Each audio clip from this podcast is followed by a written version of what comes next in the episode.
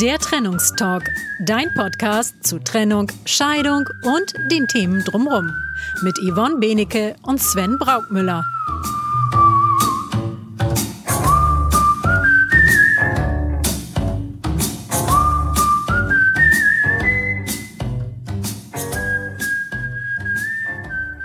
Guten Tag und herzlich willkommen zum Trennungstalk, deinem Podcast, der sich mit Trennung, Scheidung und allen Themen drumherum auseinandersetzt. Damit es für dich wieder ein Stück leichter wird, dein Leben zu gestalten und in Freiheit und Frieden zu leben. In diesem Podcast beschäftigen wir uns sowohl mit den emotionalen als auch mit den praktischen Aspekten dieser Lebenssituation und wollen dir wertvolle Tipps und Hilfestellung geben. Egal, ob du gerade deine Trennung planst oder erlebst, ob du dich in den frühen Phasen einer Scheidung befindest oder schon geschieden bist. Wir geben dir praktische Tipps und unterstützen dich. Ja, Yvonne, und die Adventszeit beginnt. Wir haben hier Tee auf dem Schreibtisch stehen bei der Aufnahme und geschmückt ist auch schon. Und wir wollen uns ein wenig auf Weihnachten einstimmen.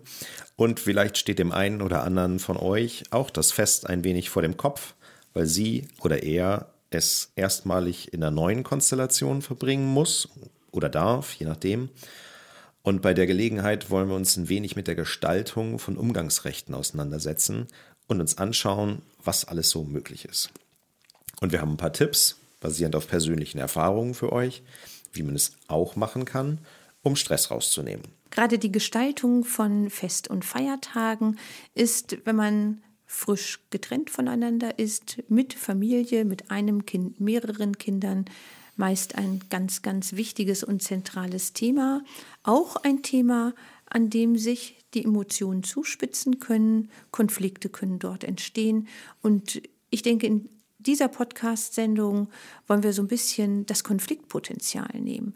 Einfach viele Dinge bewusst und sichtbar machen, damit vielleicht ein guter Umgang mit dem Umgangsrecht zu den Fest- und Feiertagen gefunden werden kann. Ja, genau.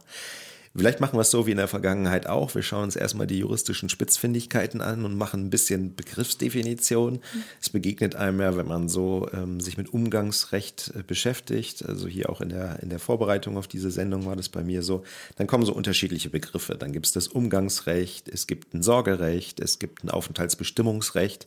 Und ähm, vielleicht magst du uns da mal abholen, mhm. was denn da was ist und worüber wir überhaupt reden. Ja, finde ich Ganz toll, ganz wichtig, die Frage habe ich in meiner anwaltlichen Praxis ganz häufig.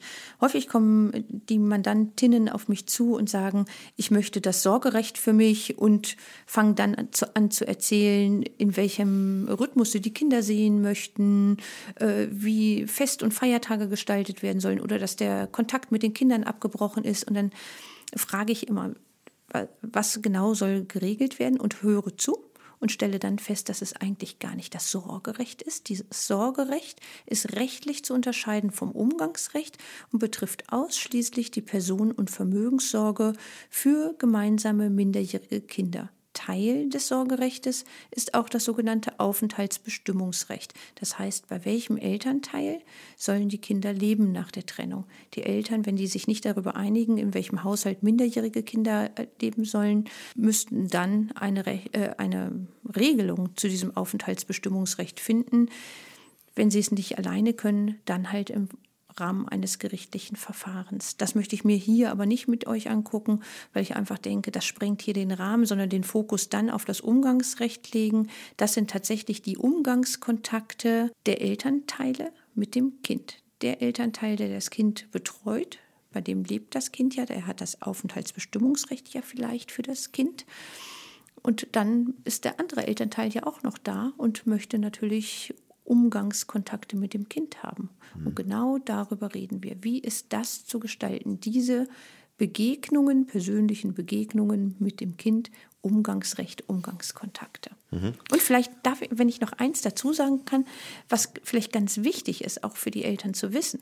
Es besteht nicht nur ein Umgangsrecht des nicht betreuenden Elternteils mit dem gemeinsamen minderjährigen Kind, sondern vor allen Dingen auch ein Recht des Kindes auf Umgang mit dem Elternteil. Das wissen ganz wenige und ich betone das immer wieder, weil oben drüber, über dem Umgangsrecht steht nicht Elternwunsch und Wille, das ist natürlich auch schön und wichtig, aber vor allen Dingen das Wohl des Kindes. Das ist, wie ich glaube, das Bundesverfassungsgericht mal gesagt hat, alles überstrahlend. Also man darf sich das Wohl des Kindes sozusagen wie die große Sonne vorstellen, die alles überstrahlt, weil das ist zentrales Thema, das Wohl des Kindes. Mhm. Und daran haben sich Umgangskontakte, Umgangsregelungen zu orientieren. Mhm. Ja, das ist, glaube ich, auch der erste ähm, Grundsatz, den man mitgeben kann. Nicht? Also das mhm. Wohl des Kindes und das Wohlergehen des Kindes sollten eben das Leitbild sein bei dieser ganzen mhm. Diskussion, bei Absprachen, die getroffen werden, bei ähm, ja auch bei gerichtlichen Entscheidungen im Zweifel dann, ähm, die man ja vielleicht gar nicht braucht.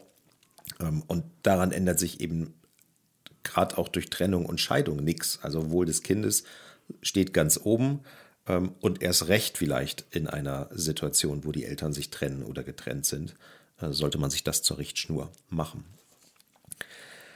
Ja, du hast eben äh, Modelle des Umgangsrechts ähm, einmal angesprochen. Ähm, da gibt es ja auch ganz unterschiedliche, in denen man leben kann. Ich selber kenne das Wechselmodell ganz gut, ähm, weil wir es leben. Ähm, daneben gibt es aber noch so Modelle wie Residenzmodell oder Nestmodell. Magst du die auch nochmal für uns und unsere Hörer abgrenzen, was mhm. sich dahinter so verbirgt und was man sich da vorstellen kann? Gerne. Also ich denke auch, dass es wichtig ist, unterschiedliche Möglichkeiten der Umgangskontakte, wie regel ich was, zu kennen. Das Residenzmodell, was du, Sven, angesprochen hast, ist eigentlich das gängige Modell, was alle kennen, so sage ich das jetzt äh, extra. Ähm, da lebt das Kind nach der Trennung oder die Kinder im Haushalt des einen betreuenden Elternteils und es finden Umgangskontakte mit dem anderen Elternteil, der nicht das Aufenthaltsbestimmungsrecht für die Kinder hatte und bei dem die Kinder nicht dauerhaft mit im Haushalt leben, statt. Und wie die Eltern das Umgangsrecht dann gestalten, das liegt tatsächlich dann an den Eltern. Das gucken wir uns aber gleich nochmal im Einzelnen und näher an, was alles möglich ist.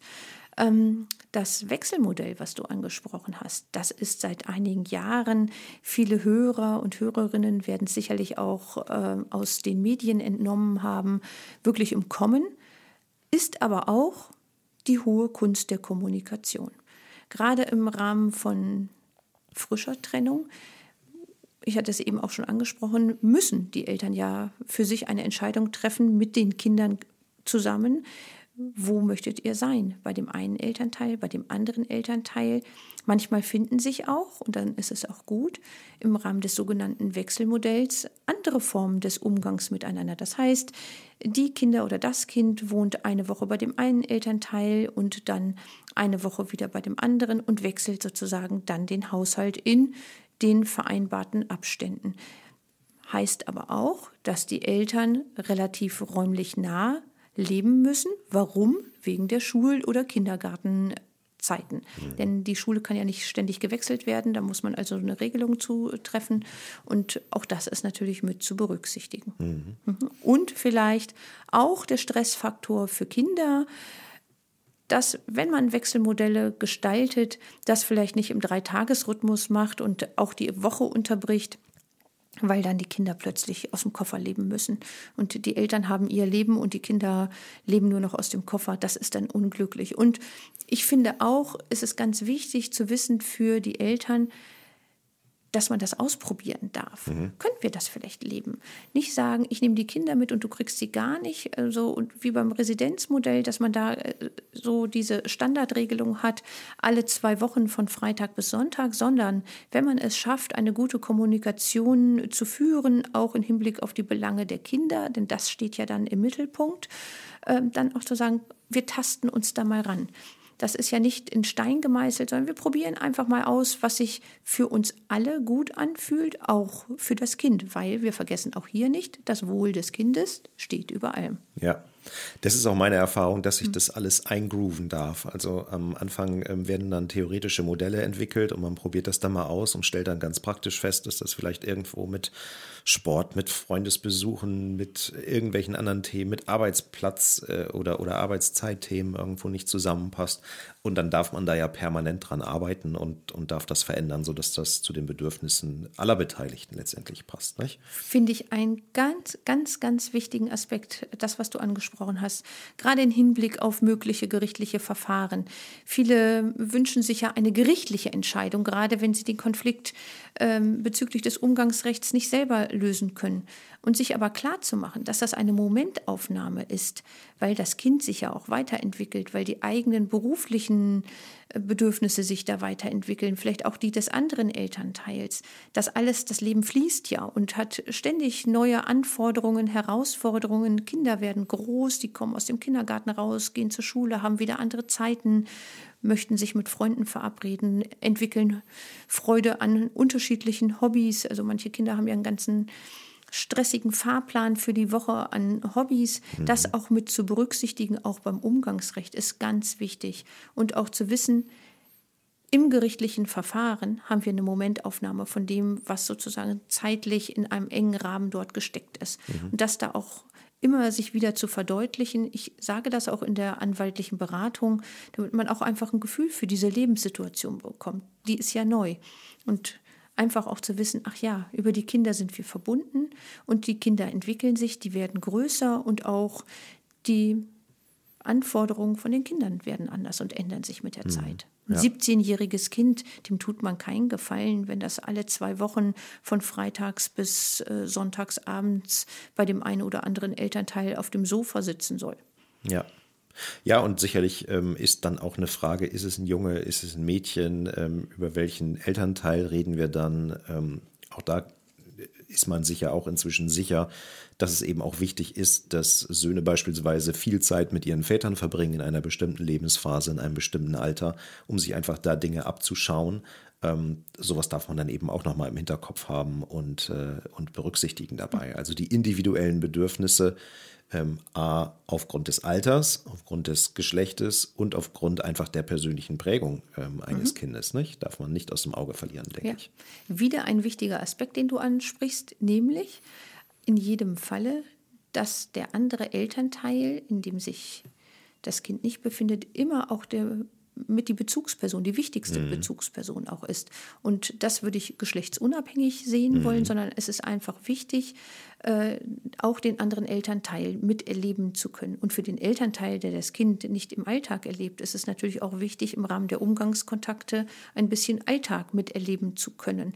Deshalb für jeden, für den es möglich ist, empfehle ich eigentlich, so viele Umgangskontakte vielleicht auch in der Zeit, in der kein Umgangskontakt mit Übernachtung stattfindet, sich da ein bisschen Alltag ins Haus zu holen, um Hausaufgaben mitzumachen. So unbeliebte Themen, bei denen man sich mhm. auch als Elternteil unbeliebt machen kann, weil man schauen muss, wie läuft das denn da in der Schule. Ja. Mhm. Und natürlich ist es unabhängig vom Geschlecht. Mir ist es wichtig, das herauszustellen, denn das Modell oder das am häufigsten vertretene Modell ist ja, Kinder sind nach einer Scheidung bei der Mutter und sehen den Vater alle 14 Tage am Wochenende. Das haben wir ja sehr, sehr häufig. Ich habe keine Statistiken dazu parat, vielleicht hast du weg, aber in meiner Wahrnehmung ist das das häufigste Modell.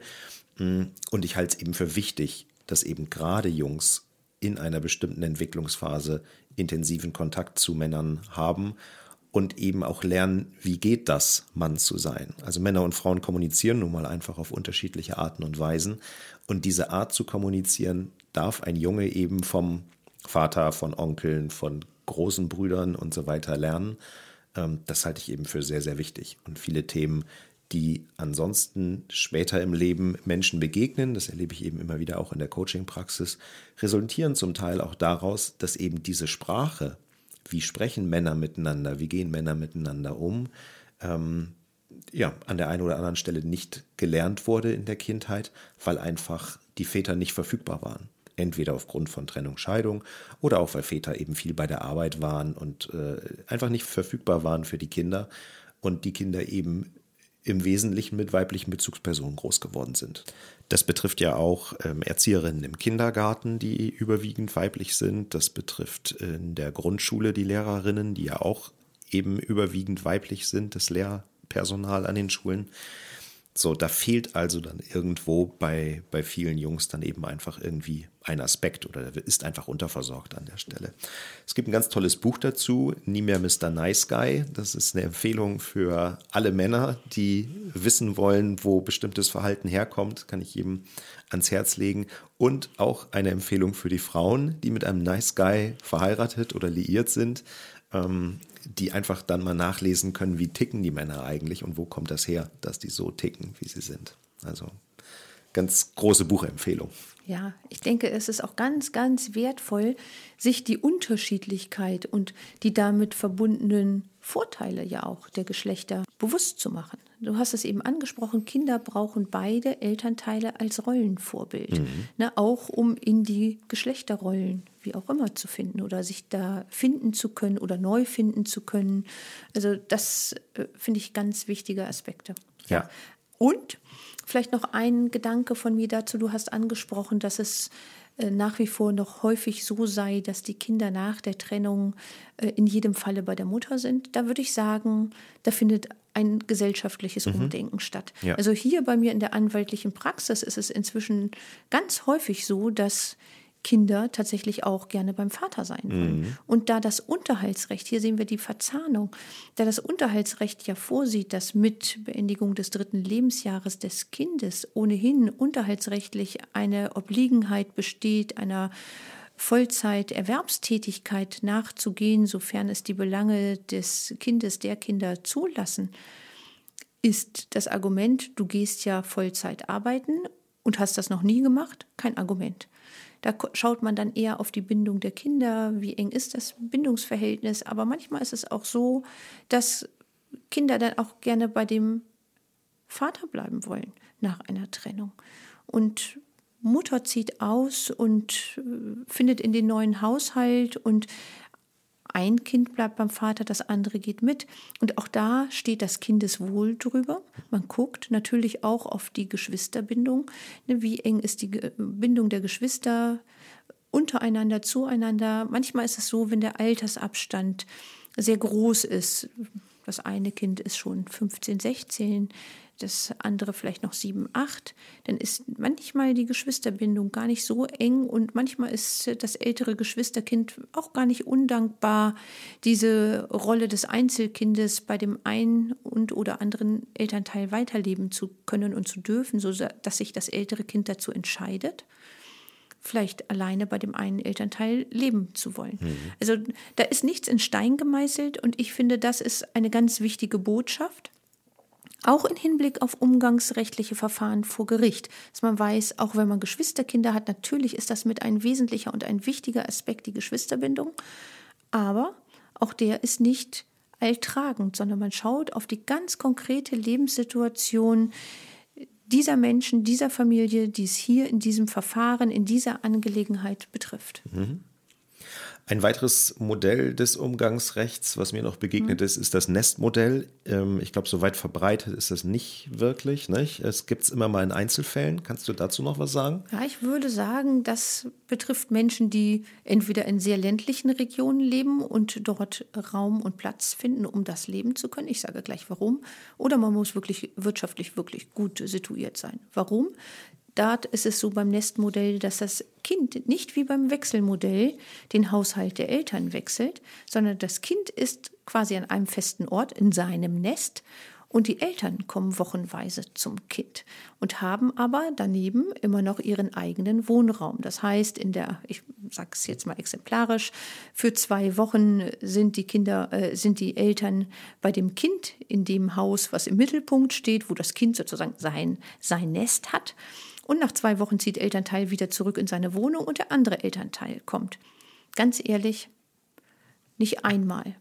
nicht einmal. Also ich äh, mache ja nun meinen Job schon ganz lange. Das Modell habe ich noch gar nicht gehabt. Ich habe es gehabt, dass Eltern gemeinsam mit dem Kind in einem großen Haus. Also wenn wir über, wir wohnen ja hier im ländlichen Bereich, äh, wenn man hier Bauernhöfe oder äh, große Gehöfte hat, dass man dann sagt, okay, wir sind alle auf einem Hof und äh, das Kind kann hier pendeln und jeder hat hier so seinen Bereich, dann geht das. Mhm. Das ist, würde ich sagen, eine gute Form von WG, dass man das tragen kann. Das muss man aber auch tragen können, gerade ja. wenn man getrennt ist und auf der Paarebene kein Paar mehr ist, sondern nur noch auf der Elternebene sein möchte. Das ist auch schon gut, wenn man ja. das schafft. Ja. Ich kenne tatsächlich zwei Paare, mhm. ähm, die das leben oder gelebt haben ähm, und habe ähm, die Erfahrung gemacht oder mir berichten lassen, ähm, dass das so lange gut funktioniert, bis dann eben neue Partner dazukommen auf der einen oder anderen Seite. Ja. Ähm, und vorausgesetzt, die Kommunikation ist eben immer noch sehr, sehr gut, ähm, dann, dann kann das vielleicht funktionieren. Und auf Dauer ist es, glaube ich, kein Modell, was so richtig gut funktioniert. Aber wenn jemand andere Erfahrungen gemacht hat, sind wir sicherlich dankbar für einen Bericht darüber und ähm, lassen uns da gerne informieren und aufschlauen, nicht? was man tun kann, um das möglichst erfolgreich zu gestalten. gestalten. Ja, gerne. Und das, was du angesprochen hast, gerade der Aspekt des neuen Partners, der neuen Partnerin im Hintergrund. Viele sind sich da gar nicht so bewusst drüber, gerade wenn man sich trennt und vielleicht Anlass der Trennung schon ein neuer Partner, eine neue Partnerin ist, welchen Einfluss diese neue Person auf das Familiensystem hat. Ich spreche bewusst von System, weil gerade Familien sind ein kleines Minisystem, was so seine Eigenheiten hat, seine eigene Kultur pflegt. Und wenn dieses System sich neu ordnen darf durch Trennung, dann hat es eine entscheidende Wirkung, ob da ein neuer Partner, Partnerin schon im Hintergrund ist oder schon mit dabei ist und wie dann das neue Leben mit diesem neuen Partner, dieser neuen Partnerin gestaltet wird gerade wenn das alles ganz frisch ist, können da sehr viele Verletzungen sein, äh, auch Kränkungen und auch vielleicht die Möglichkeit zu sagen, nee, du sollst das Kind nicht bekommen, weil man Angst hat, mhm. dass der neue Partner im Hintergrund zu viel Einfluss auf das Kind nehmen könnte. Gerade bei Frauen erlebe ich das häufig, dass sie Angst haben, ihre Mutterrolle zu verlieren und die andere die Mutterrolle übernehmen könnte. Und ich glaube, sich ganz bewusst mit dieser Angst und Sorge auch auseinanderzusetzen, damit man eine gesunde Form des Umgangs und des Miteinanders finden kann, ist ganz, ganz, ganz wichtig, äh, gerade wenn man sich frisch getrennt hat oder aber auch, ich sag mal, man ist länger voneinander getrennt und dann kommt ein Partner dazu. Das ist ein ganz, ganz wesentlicher Aspekt, weil das doch nochmal Emotionen und Konflikte wecken hm. kann. Ja.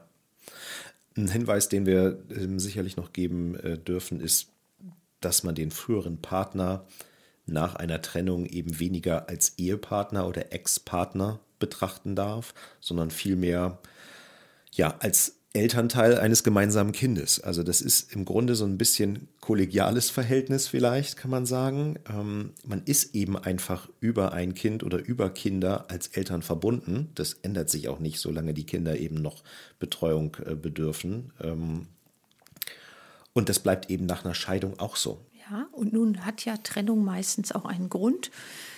Und dieser Grund zieht sich ja manchmal hinterher auch noch fort. Das heißt, gerade über die Umgangskontakte ist man, du hast es so schön gesagt, ja immer miteinander verbunden. Über das gemeinsame Kind, ich sage es auch immer wieder und auch hier immer wieder, ähm, ist man sein Leben lang miteinander verbunden. Das Kind geht in den Kindergarten, es muss in der Schule angemeldet werden, es ist ja auch schön für das Kind, aber auch für beide Elternteile, wenn gerade äh, die Einschulung gemeinsam miterlebt werden kann. Dafür ist eine gute Kommunikation zwischen den Eltern wirklich wesentlich und essentiell. Der Schulabschluss will vielleicht gefeiert werden, dann hinterher kommt äh, vielleicht das Studium mit entsprechenden Abschlüssen, also wo sich Familie auch als Familie wieder begegnet, mhm. aber ja nicht mehr als Paar auf der Paarebene, sondern tatsächlich auf der Elternebene und sich das bewusst zu machen. Du hast es eben sehr schön gesagt, sich das immer wieder bewusst zu machen, dass man kein Paar mehr ist, aber für die Kinder als Eltern da ist. Und ich glaube, diese Rolle neu zu finden, wir sind in Anführungsstrichen nur noch Eltern für das Kind, aber wir sind ja jetzt kein Paar mehr. Ich glaube, das ist ganz wichtig, den Fokus da gut drauf zu setzen, und sich zu fragen, was bedeutet das konkret? Ich glaube, gerade wenn man dem anderen begegnet oder vielleicht Absprachen nicht so funktionieren, da sind die Fragen von Verlässlichkeit, Verbindlichkeit, vielleicht auch Themen, die ja auch schon in der Ehe Thema waren und zu Verärgerung bei dem einen oder anderen geführt haben die können hier ja wieder Trigger setzen. Mhm. Der eine sagt was und ich sage dann immer, der Kasper springt aus der Kiste und man ärgert sich, ob man will oder nicht. Also das ist so wie den Buzzer drücken. Ja. Und dann ist er da und sich zu überlegen, was hat was ist es eigentlich? Was löst es da genau aus? Mein Buzzer, was drückt der da gerade, der andere oder die andere? Und warum reagiere ich so? Ne, da sind wir wieder bei uns. Ne, und wenn wir Umgangsrecht gut gestalten wollen und einen guten Umgang mit dieser neuen Situation finden wollen, auch mit unseren Emotionen, die da hochkommen, die nicht so schön sind, sich das genau anzugucken. Was ist der Buzzer, den er drückt Ja. oder den sie drückt? Ne? Ja. Warum? Äh, na, es sind ja nicht die Gummistiefel, ne? es ist auch nicht die Zahnbürste, es ist auch nicht die Unterhose Ja. des Kindes. Also so, das sind ja so die Sachen. Da fehlte die Unterhose. Das Kind hat drei Tage lang dieselbe Unterhose an. Das kann doch wohl nicht wahr sein. Er, sie ist nicht in der Lage, sich gut um das Kind zu kümmern. Ne? Und er, sie hat nicht darauf aufgepasst, dass am Wochenende, nachdem Tonnen von Süßigkeiten gegessen worden sind, die Zähne ordentlich geputzt worden sind. Ja. Ne, das sind ja diese Dinge. Und äh, zu viel Fernsehen gucken und äh, also so. Die Fragestellungen, die dann plötzlich hochkommen und zu überlegen, äh, ist es das wirklich? Ne? Oder äh, was steckt genau dahinter, dass mich das jetzt hier so ärgert? Ist es vielleicht ja auch ein Fehlen der Kontrolle? Möchte ich gerne den anderen Partner kontrollieren? Habe ich Angst, das Kind zu verlieren, wenn es im anderen Haushalt ist und weiß nicht, was es dann mit dem Kind macht? Ein häufiges Argument, ähm, Umgangsrechte auszusetzen des anderen Elternteils ist ja, der kümmert sich oder der oder sie kümmert sich nicht genug um das Kind. Und dann kommen diese Beispiele, wa- was alles schlecht fürs Kind sein könnte. Und dazu sagen, ja, vielleicht ist es aber nicht das, sondern Kindeswohl zeigt sich ja nicht nur daran, sondern auch am anderen. Und dieses Loslassen können und Vertrauen, dass auch äh, der andere Elternteil in der Lage ist, sich sehr wohl gut um das Kind zu kümmern, halt im Rahmen seiner Möglichkeiten oder ihrer Möglichkeiten. Es wird gut sein fürs Kind. Und das Kind, du hast es vorhin so schön ausgeführt, das finde ich wirklich einen wichtigen Aspekt, braucht den anderen Elternteil. Es braucht ihn. Ne, Da ist ein Liebesbedürfnis vom Kind. Das Kind liebt immer beide Elternteile. Und auch wenn der andere Elternteil schräg erscheinen mag oder äh, Probleme hat. Das Kind sieht das erstmal nicht so. Es sieht den Elternteil, es liebt bedingungslos, das ist ja das Schöne an Kindern, und fängt erst an, Filter draufzusetzen, wenn von außen entsprechende Einflüsse kommen. Und es ist auch, und das ist übrigens auch gesetzlich mit verankert, eine Obliegenheit desjenigen Elternteils, in dessen Obhut sich das Kind befindet, die Umgangskontakte des Kindes mit dem anderen Elternteil gut zu ermöglichen. Das heißt, es bestehen Mitwirkungsverpflichtungen des Elternteils. Und das heißt nicht, dass ich das Kind sozusagen mit äh, Gummistiefeln und leichter Sommerjacke im Winter vor die Haustür stelle, im Regen und sage, dein Vater wird schon kommen, ihr werdet schon sehen, was ihr davon habt. Oder wenn der Vater das Kind zurückbringt und das Kind sich nicht trennen mag, dass dann beide am Kind ziehen. Also so, das sind ja Situationen, also der, der, die geneigte Hörerin denkt sich vielleicht, ach, ist das wirklich so? Ja, in meiner anwaltlichen Praxis habe ich hier schon alles Mögliche erlebt. Hier ist wirklich nichts Menschliches fremd. Es gibt Menschen, die an Kindern ziehen, weil sie glauben, wenn sie an Armen und Beinen ziehen, schreit das Kind vielleicht weniger, wenn es aus dem Auto geholt werden soll. Das ist seltsam. Das darf man sich vielleicht auch in der Situation überlegen. Es gibt ganz schwierige Umgangskontakte, die wirklich aufgrund der ähm, Konstellation auf der Elternebene wirklich nicht einfach zu gestalten sind und sich da wirklich das bewusst zu machen. Das möchte ich auch bewusst ansprechen. Wie gehen wir damit um und sich vielleicht auch nochmal Hilfe da an Bord zu holen. Ja. Das ist ein ganz wichtiger Aspekt. Es gibt Hilfe. Es gibt kostenfreie Hilfe bei den Elternberatungsstellen und, wenn man möchte, kostenpflichtigere äh, Möglichkeiten bei auch bei Paartherapeuten, die nochmal auf El- Elternebene Gespräche führen könnten, aber auch es gibt ja Mediationen. Und dann kann man sich einen, eine Mediatorin holen und dort Gespräche führen. Die Konflikte, ähm, die da so hochkommen können, wir haben das in einer früheren Episode schon mal angeschaut, ähm, sind ja in aller Regel irgendwo Themen, die aus der Vergangenheit hochkommen, die dann irgendwo irgendwelche Knöpfe drücken, die dann triggern und sind ein Spiegel der Eltern. Also wenn Kinder in einer gewissen Weise reagieren, wenn der Partner in einer gewissen Weise oder der Ex-Partner in dem Fall in einer gewissen Weise reagiert, dann sind das eigentlich Spiegel und Knöpfe, die eben gedrückt werden. Das bedeutet für mich auch, wenn ich eine solche Situation habe, so wie du sie gerade beschrieben hast mit dem Zerren aus dem Auto, dann haben ja beide subjektiv das Empfinden, dass es eben richtig ist, was sie da tun. Das heißt, die Ratio setzt ja aus und äh, beide handeln dann eben in dem Moment so, wie sie meinen, wie man handeln muss. Und da kann es sehr wertvoll sein an der Stelle, ähm, sobald so eine Situation aufkommt, auch wenn man überzeugt davon ist, dass das eigene Handeln korrekt ist und das Handeln des Partners nicht korrekt war an der Stelle, sich dann eben trotzdem zu hinterfragen, was war jetzt mein Anteil an der Situation, was hätte ich anders machen können, was ist bei mir passiert, welche Knöpfe wurden bei mir gedrückt an der Stelle, damit ich so reagiert habe?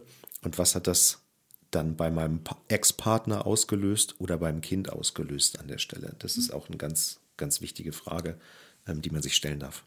Ganz wichtig. Finde ich richtig gut, was du sagst, weil Veränderung fängt immer bei uns selber an. Genau. Und wenn wir konfliktbehaftete Situationen verändern möchten, dass sie besser werden und äh, dieser Stress für alle Beteiligten dann ja auch rausgeht, weil das ist eine ganz äh, stressbehaftete Situation, dann ist diese Reflexion ein wichtiger erster Schritt für eine Veränderung.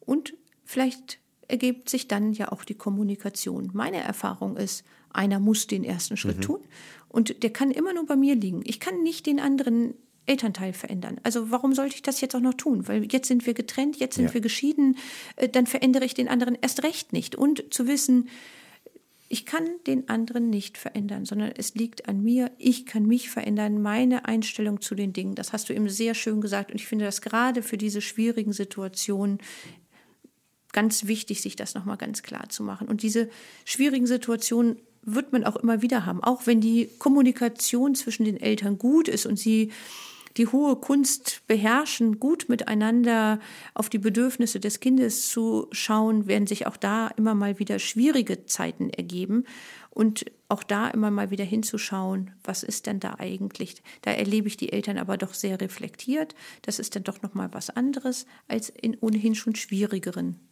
Umgangskontaktmodellen. Ja. Ganz wichtig, was du sagst, auch in, zu späteren Zeitpunkten können da immer noch mal wieder nicht nur Konflikte hochkommen, sondern ja auch Knöpfe gedrückt werden in Situationen, die man vorher noch nicht hatte. Also selbst wenn man schon fünf Jahre, zehn Jahre lang getrennt ist und einen regelmäßigen Umgang, der einigermaßen konfliktfrei ist, geführt hat, so kann es immer noch mal wieder passieren, dass dann nach Jahren ein Thema hochgespült wird, entweder weil man es noch nicht hatte oder weil sich die Lebensumstände geändert haben, weil die Kinder einfach älter geworden sind, andere Themen haben, weil sich im Leben der Eltern irgendwo was geändert hat. Alles kann dazu führen, dass irgendwo nochmal Themen hochkommen, über die man dann sprechen darf. Und du hast eben ähm, ja, unterschiedliche Institutionen kurz angesprochen, die dabei unterstützen können. Also es gibt natürlich das Mittel der Mediation in so einer Situation. Es gibt Jugendämter, die unterstützen können. Da wollen wir heute gar nicht tiefer drauf eingehen, weil wir da im äh, nächsten Jahr noch die eine oder andere Episode dazu machen werden, wie diese, ja, also Mediator und Jugendamt eben unterstützen können und wen es eben noch gibt, der dabei unterstützen kann. Das soll heute gar nicht das Thema sein. Nur es gibt eben Möglichkeiten, sich da unterstützen zu lassen an der Stelle ähm, und da eben Ruhe reinzubringen, wenn man das Gefühl hat, da läuft gerade irgendwo was aus dem Ruder. Also ein großes Bewusstsein darf eben immer in dem gemeinsamen Umgang sein. Nicht nur direkt nach der Trennung, auch wenn sich es eingeschliffen hat, wenn da irgendwo diese Gefühle hochkommen, gerne drüber sprechen. Ja, und mir fällt gerade noch ein, Coaching. Coaching für die eigene Selbstreflexion, du bietest es an, Sven, denke ich, ist einfach immer, immer wieder ganz wichtig. Mhm. Gerade wenn man ohnehin schon eigentlich eine gute Kommunikation hatte und du hast es eben auf die einzelnen Umstände, die zur Veränderung führen können, da nochmal, wenn man merkt, da ist was und ich kann es nicht greifen, finde ich es gut, sich da Hilfe von außen zu holen, damit man äh, selbst vor seinen Themen mhm. nicht wegläuft, sondern seine Themen selber gut anschauen kann, sich da professionelle Unterstützung von außen zu suchen, finde ich immer wichtig. Absolut, ja, mhm. absolut. Wenn ähm, das mit der Kommunikation nicht so wie empfohlen ähm, klappt, dann gibt es ja dann doch den einen oder anderen Fall, wo es dann eben zu einem gerichtlichen, also zu einer gerichtlichen Entscheidung kommt. Und in der Vorbereitung ähm, fand ich die, die Aussage von dir ganz wertvoll, dass du gesagt hast, man sollte eben nach Möglichkeit sehen, dass man eine einvernehmliche Lösung irgendwo findet und damit antritt. Denn wenn das Ganze irgendwo gerichtlich entschieden werden muss, ja, dann sind es eben oft irgendwie ähm, starre Modelle, die dann irgendwo entschieden werden können. Und das macht das Ganze dann im, im Umgang nicht einfacher. Nicht? Kann man das so sagen? Mhm. Also vielleicht eins noch, wenn man sich nicht einigen kann über Umgangskontakte, dann ist es ja meistens so, dass auch Umgangsrecht vorenthalten wird. Und dann ist es natürlich auch wesentlich und wichtig, dass es nicht zu einem längeren Abbruch von Umgangskontakten mhm. äh, zwischen Eltern und Kind kommt, sondern dass auch der nicht betreuende Elternteil wieder einen Umgangskontakt mit dem Kind aufbauen kann, um da einer auch Entfremdung vorzubeugen. Aber zu wissen, dass man im gerichtlichen Verfahren im seltensten Fall die optimale Lösung für eine Zukunft findet. Wir haben es vorhin schon angesprochen, du hast es vorhin so schön ausgeführt, finde ich. Das Leben verändert sich und damit ja auch die Anforderung. Das Kind bleibt ja nicht immer drei Jahre alt und kann von rechts nach links gereicht werden. Ähm, sich das auch wirklich deutlich zu machen. Das ist ganz, ganz wichtig, auch im Hinblick auf ein Umgangsverfahren, was dann da kommt. Und wichtig ist vielleicht auch zu wissen, was passiert denn eigentlich in so einem Umgangstermin?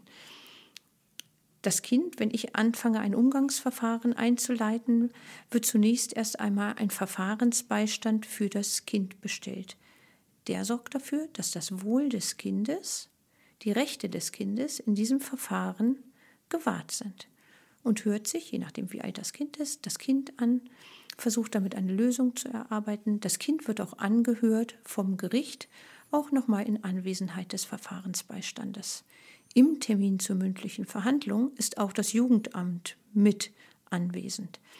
Meistens hat sich das Jugendamt auch schon im Vorfelde mit den Eltern in Verbindung gesetzt, um dort Lösungen zu erarbeiten. Vielleicht waren die Eltern auch vorher schon bei einer Elternberatungsstelle und dann wird auch von dort berichtet.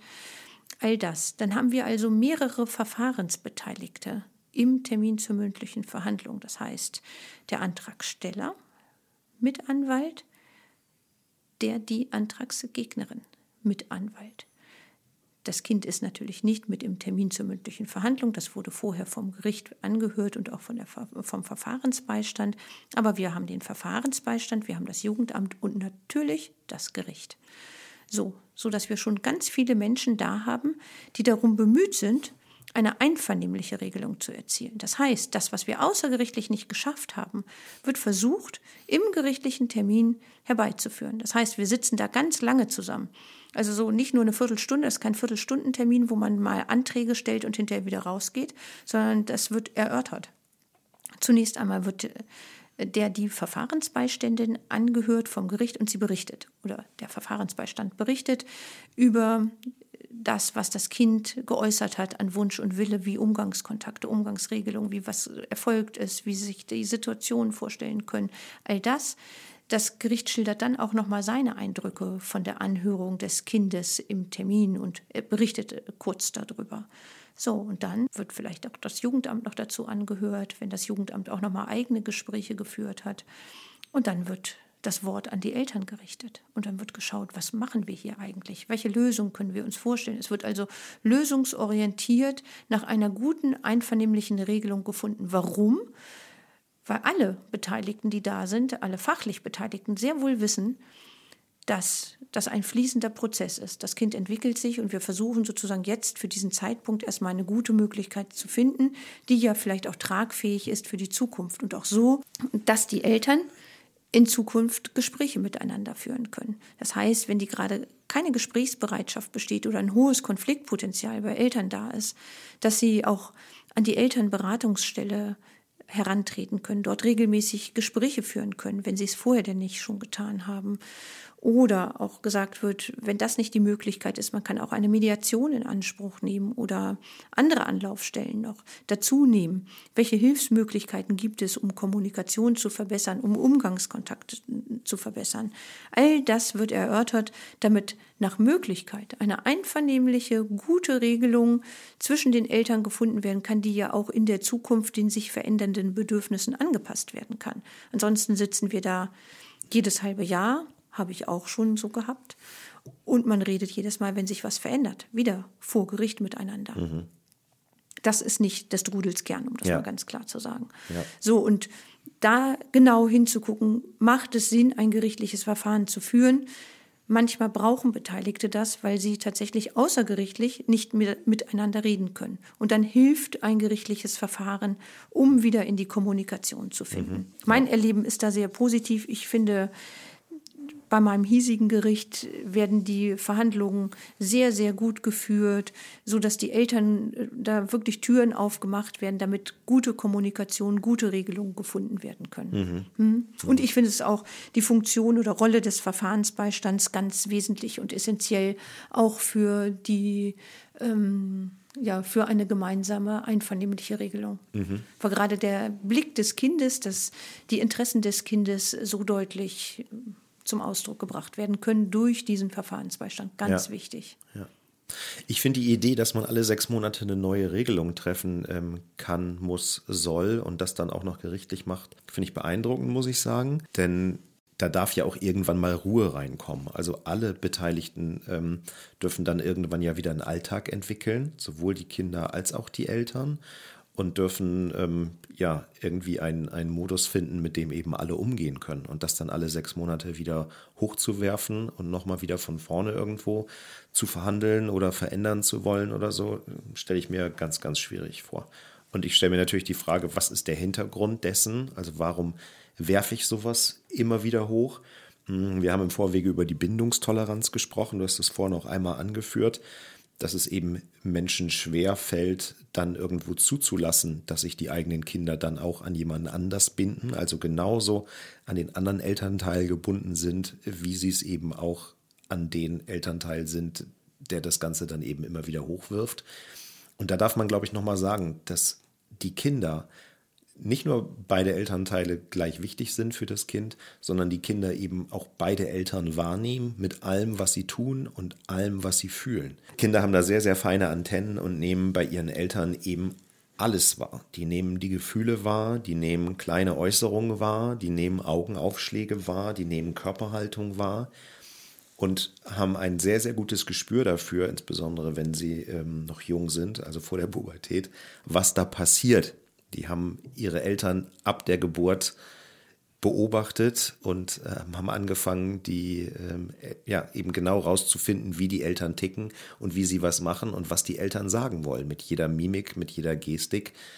Die verstehen ihre Eltern ganz genau. Das ist, denke ich, auch nochmal wichtig ähm, zu sagen und äh, ja, den Eltern einfach mitzugeben. Mhm. Und ich glaube, in diesem Zusammenhang ist es auch nochmal gut zu wissen, du hast es eben angesprochen, die kennen ihre Eltern ganz genau durch Beobachten, haben sie ihre eigenen Erkenntnisse gewonnen und auch zu wissen, die sind nicht dumm, was diesen Trennungsprozess mhm. angeht. Die merken das. Ne? Ja. Die merken das, was, ich sag mal, an Konfliktpotenzial zwischen den Eltern abläuft, aber auch hinterher, wenn die Eltern getrennt sind, da wissen sie auch sozusagen, wie die Eltern ticken. Und auch zu wissen, da offen mit den Kindern drüber reden zu können, ist auch wirklich ganz wichtig. Weil Kinder interpretieren sonst. Sie machen ihre eigene kleine Wirklichkeit, sie beobachten und durch die Beobachtung überlegen sie sich, was kann das zu bedeuten haben und versuchen den Dingen eine Bedeutung zu geben, die äh, ja, Gedanken einzuordnen und basteln sich eine eigene Wirklichkeit in ihrem Kopf und damit vielleicht alle dieselbe Wirklichkeit auch hinterher haben und eine, einen Umgang damit finden können, ist eine gute Kommunikation mit Kindern. Was ist deine Wahrnehmung? Wie sind deine Gefühle in dieser Situation? Wie können wir einen Umgang damit finden? Auch da kann man Gespräche üben. Vielleicht ist man das gar nicht gewöhnt, weil man das selber gar nicht gelernt hat als Elternteil. Wir kommen ja nicht, ich sag mal, als äh, perfekte Kommunikationspartner mit einer Schulung für Kommunikation auf die Welt, sondern das dürfen wir ja lernen. Und ich glaube, gerade Elternsein ist eine echte Herausforderung. Das sind ja Situationen, die hat man nie gelernt. Und ich glaube, Kinder können einen echt an Grenzen bringen und Grenzen überschreiten und man darf sich nochmal neu kennenlernen. Und dann zu wissen, ich darf da lernen, auch was diesen Bereich jetzt angeht. Die Trennung stellt mich nochmal vor neue Herausforderungen. Wie bewältige ich das? Wie kann ich Dinge kommunizieren und wie kann ich da vielleicht auch über eigene Schatten springen, ist auch nochmal ganz wichtig. Ja, und auch nochmal ein Aspekt aus der Coaching-Praxis. In dem Thema Umgangsrecht ist einfach wahnsinnig viel Angst drin. Nicht nur bei den Eltern, auch bei den Kindern. Aber wenn wir jetzt mal auf die Eltern schauen, also Arterhaltung und, und Brutpflege ist ja einfach genetisch programmiert bei uns Menschen. Das sind ja Begriffe. Sven, entschuldige, ja. dass ich dazwischen grätsche und eben lache. Also so, das habe ich ja ehrlich gesagt noch nie gehört. Ja, das ist, das also, ist genetisch denke, programmiert. Wow. Das war schon bei den Neandertalern so. Also okay. Der, die erste Aufgabe des Menschen ist Arterhaltung. Mhm. So, das ist ein, ein, biologisches Gesetz und Brutpflege gehört eben auch dazu. Das mhm. ist genetisch programmiert. Mhm. Das heißt, wenn es dann eben irgendwo in die Richtung geht, dass so die ersten Ideen aufkommen, dass da ähm, die Kinder einem weggenommen werden können, dann kommt eben irgendwo Druck auf bei den Beteiligten und dieser Druck kommt eben aus dieser Angst. Nicht? Und auch diese Angst nehmen die Kinder wahr. Und natürlich setzt das eine oder andere Elternteil dann diese Angst bei dem Ex-Partner auch ganz bewusst ein. Das heißt, da wird ganz bewusst Angst gestreut, ganz bewusst ähm, die Angst geschürt, um damit irgendwo was zu erreichen. Also Nötigung, Erpressung ähm, sind dann ja oft Mittel, die da irgendwo gewählt werden. Und da ist es eben auch wichtig, sich das bewusst zu machen. Also eben auch dahin zu schauen, was passiert da gerade? Wird da irgendwo Druck aufgebaut? Ähm, das Szenario, was mein Ex-Partner da aufbaut, ähm, ich habe es oft genug gehört, so nach dem Motto, wenn du äh, jetzt nicht dies und dies machst oder mir nicht das und das an Geld gibst, dann äh, siehst du deine Kinder nur noch am Wochenende oder so eine Aussagen. Also das berichten mir ja einfach Coaches, die bei mir sind und sowas erlebt haben. So, und dann darf man da, glaube ich, einfach mal hinschauen, sich dann eben vielleicht auch anwaltlichen Rat dazu holen und einfach mal zu gucken, hey, was ist denn da wirklich dran? Also geht das so, wie das da angedroht wird, oder wird da einfach mit einer Angst gespielt an der Stelle? Also da mhm. möchte ich einfach ähm, ja, die Menschen auch ermutigen, da hinzuschauen und sich nicht durch eine Angst vor sich hertreiben zu lassen. Nicht? Vieles ist eben halt einfach gesetzlich geregelt und äh, die Gerichte sind da eben so unterwegs, wie sie unterwegs sind, wie du es auch beschrieben hast, und versuchen da eben irgendwo eine, eine Einigkeit äh, herzustellen zwischen den Eltern. Und da braucht man sich nicht aus einer Angst heraustreiben zu lassen, denke ich. Mhm, genau, denke ich auch. Und nochmal zu wissen, die Gerichte sind nicht dafür da, damit Elterngespräche geführt werden können, sondern letztlich haben die Eltern selber die Verantwortung einen guten Umgang miteinander zu finden, damit die Belange des Kindes gewahrt sein können und sie da auch die Umgangskontakte gut gestalten können.